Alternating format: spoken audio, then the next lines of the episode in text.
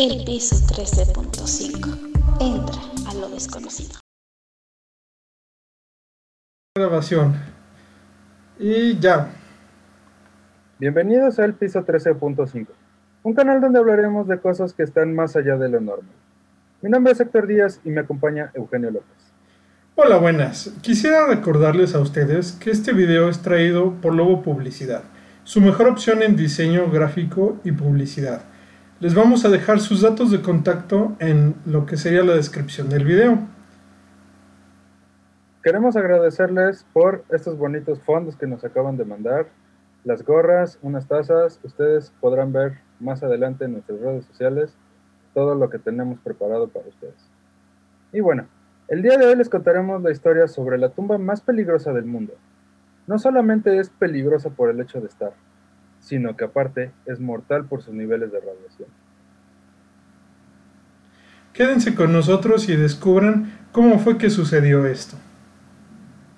Recuerden darle like al video, suscribirse al canal y darle like a todas nuestras redes sociales. Muchas gracias. Suscríbanse.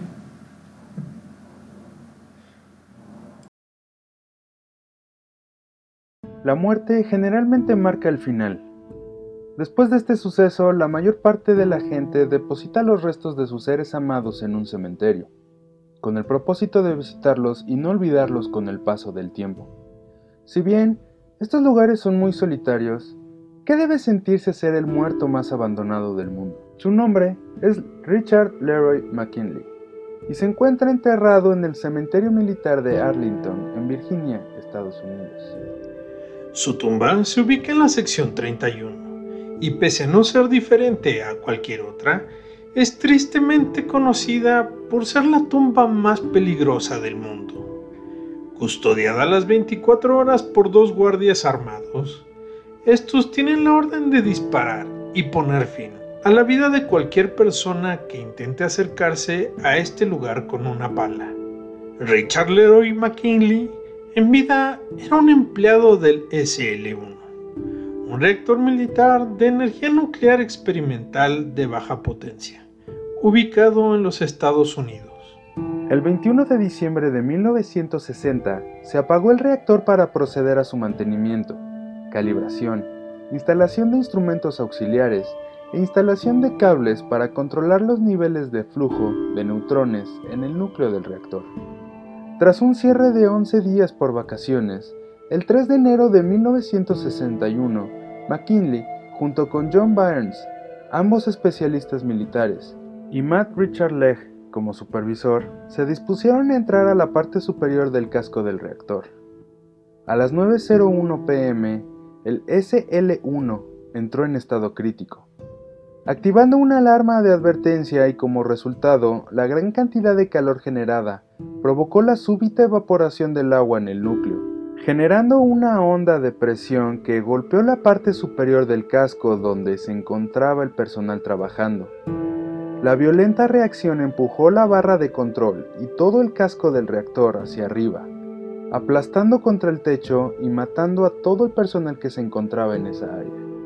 El primer equipo de bomberos llegó nueve minutos después de que se activó la alarma.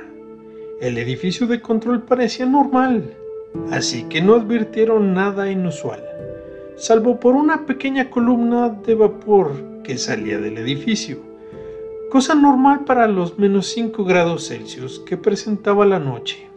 17 minutos más tarde llegaron un físico de seguridad y un bombero provistos de tanques de oxígeno y máscaras, se pudieron acercar a las escaleras del edificio del reactor. Para ese momento sus detectores presentaban una lectura de 25 Roentgens, por lo que decidieron retirarse del lugar ya que un ser humano cuando mucho solo puede recibir alrededor de 2.2 Roentgen por año.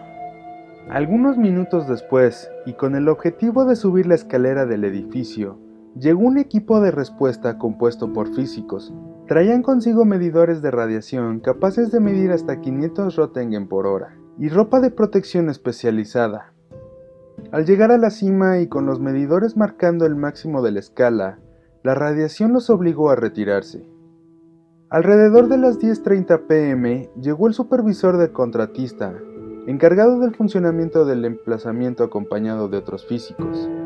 Ambos entraron en el edificio del reactor y encontraron dos cuerpos mutilados, uno claramente muerto y el otro se movía ligeramente.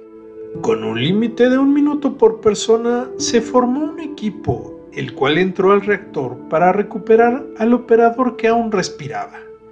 Pero minutos más tarde, este moriría a causa de sus heridas. Por más que el equipo buscó, no encontró al segundo hombre. En ese momento, la seguridad del equipo de rescate tomó prioridad y los trabajos fueron ralentizados para protegerlos. En la noche del 4 de enero, un equipo de seis voluntarios utilizó un plan que suponía formar grupos de dos personas para recuperar el segundo cuerpo. El tercer hombre no fue descubierto durante varios días debido a que el incidente había dejado en un mal estado la cúpula del reactor.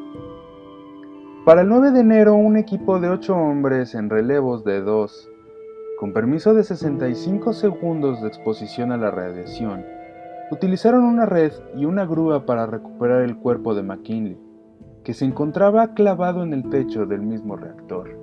Su cuerpo absorbió y emite tal cantidad de radiación que tuvo que ser forrado con nylon especial y sellado al vacío dentro de un sarcófago hecho de plomo. Este, a su vez, envuelto con varias capas de algodón y plástico, todo guardado dentro de dos bóvedas una dentro de la otra enterradas y reforzando el suelo con una capa metálica de 30 centímetros de grosor. ¿Te atreverías y serías capaz de intentar exhumar a este sujeto? Si te gustó el contenido de nuestro video, no te olvides darnos un pulgar arriba. Suscríbete a nuestro canal activa la campanita para que te avise de nuevo contenido y síguenos en redes sociales. El piso 13.5. Entra a lo desconocido.